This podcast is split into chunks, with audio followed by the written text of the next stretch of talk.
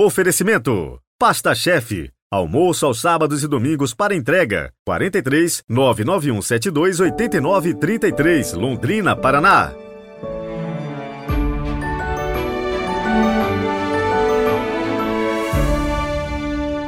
Olá, bom dia! Hoje é quarta-feira, 3 de maio de 2023. É dia também de festa. A igreja se veste da cor do martírio, cor de sangue para celebrar os apóstolos Filipe e Tiago Menor. Rezemos juntos.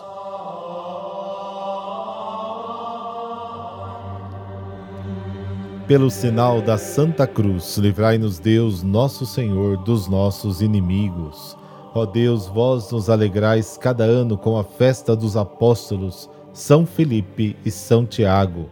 Concedei-nos por suas preces participar de tal modo da paixão e ressurreição do vosso Filho, que vejamos eternamente a vossa face. Amém.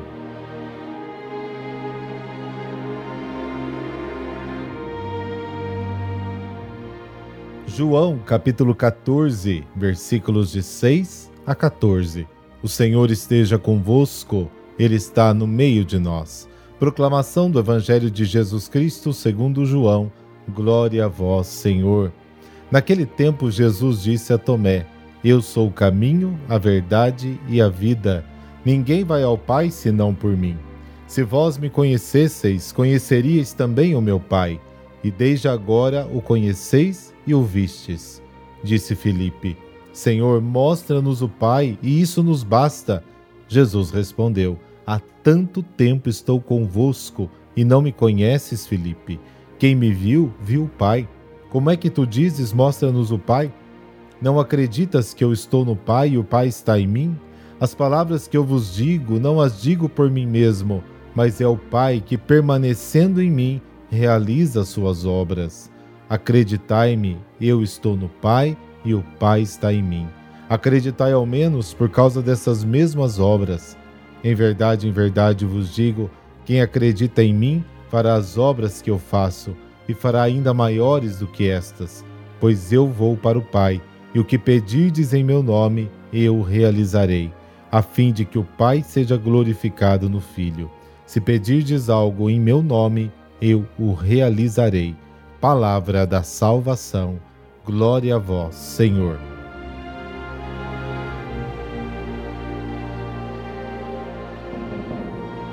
A partir do tema do ir para a casa do Pai, Jesus passa naturalmente a falar do caminho. Para chegar ao Pai, é preciso passar pelo Filho. O apóstolo quer concretude e clareza em seus discursos. Ele havia entendido que Jesus falava de um caminho no sentido material de uma estrada, enquanto Jesus falava do caminho como um meio para chegar a Deus, como um instrumento para entrar em contato pessoal com o Pai.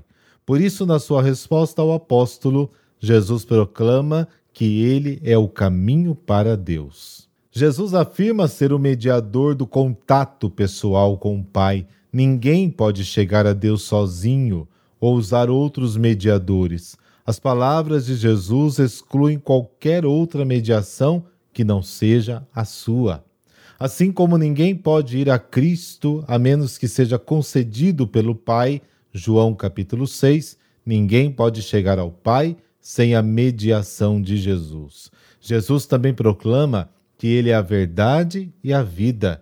Ele se identifica com a verdade, se proclama a revelação personificada de Deus. As três palavras caminho, verdade e vida são aplicadas a Cristo para indicar suas três funções específicas como mediador, revelador e salvador.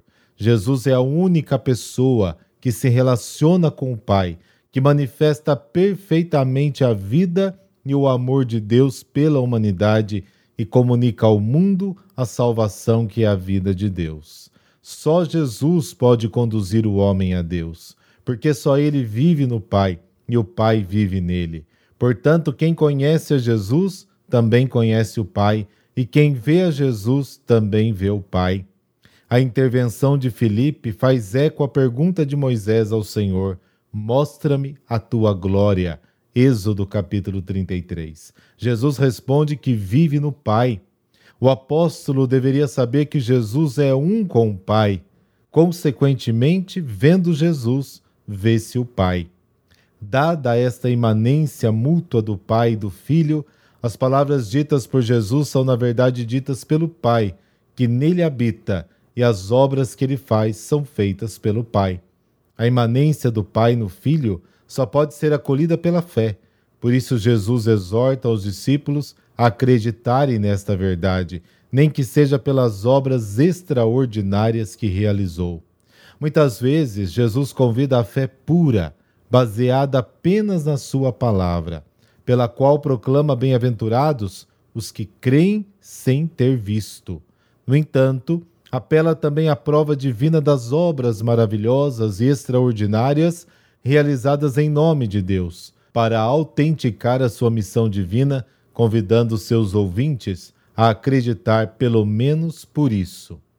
E exatamente por isso, o pecado da incredulidade dos judeus é indesculpável. João capítulo 15. No versículo 12, Jesus usa a expressão solene, em verdade, em verdade vos digo, para chamar a atenção para a importância do assunto. Ele garante a seus amigos que, se acreditarem em sua pessoa divina, poderão realizar obras maravilhosas e sinais extraordinários. A motivação para esta possibilidade de realizar obras excepcionais reside no fato de Jesus voltar ao Pai, com quem cumprirá os pedidos dos discípulos. Para que a oração seja atendida, ela deve ser feita em nome de Jesus. Deve ser dirigida a Deus por meio de Jesus, movida pela fé na mediação do Filho de Deus. Jesus não deixa sem resposta a oração dos seus amigos.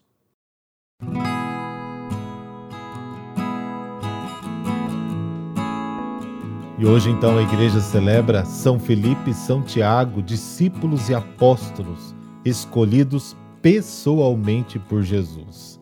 A igreja celebra dia 3 de maio a memória destes apóstolos, companheiros leais de nosso Senhor, escolhidos por ele para propagar o evangelho por todo o mundo. Pouco se sabe sobre a vida desses dois apóstolos, além do que contam os evangelhos, Atos dos Apóstolos e algumas cartas do Novo Testamento. São Tiago. Os evangelhos citam dois apóstolos chamados Tiago. Um, comumente chamado Tiago Maior, era o irmão de São João e filho de Zebedeu, enquanto o outro, identificado como filho de Alfeu, natural de Nazaré, portanto conterrâneo de Jesus, é uma figura sobre quem pairam algumas dúvidas quanto à identidade.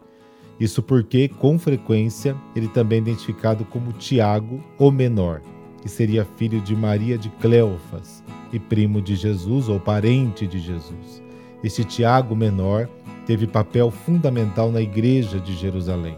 Foi o seu primeiro bispo, especialmente ao dizer que os pagãos podiam ser acolhidos na igreja sem antes ter de se submeter à circuncisão.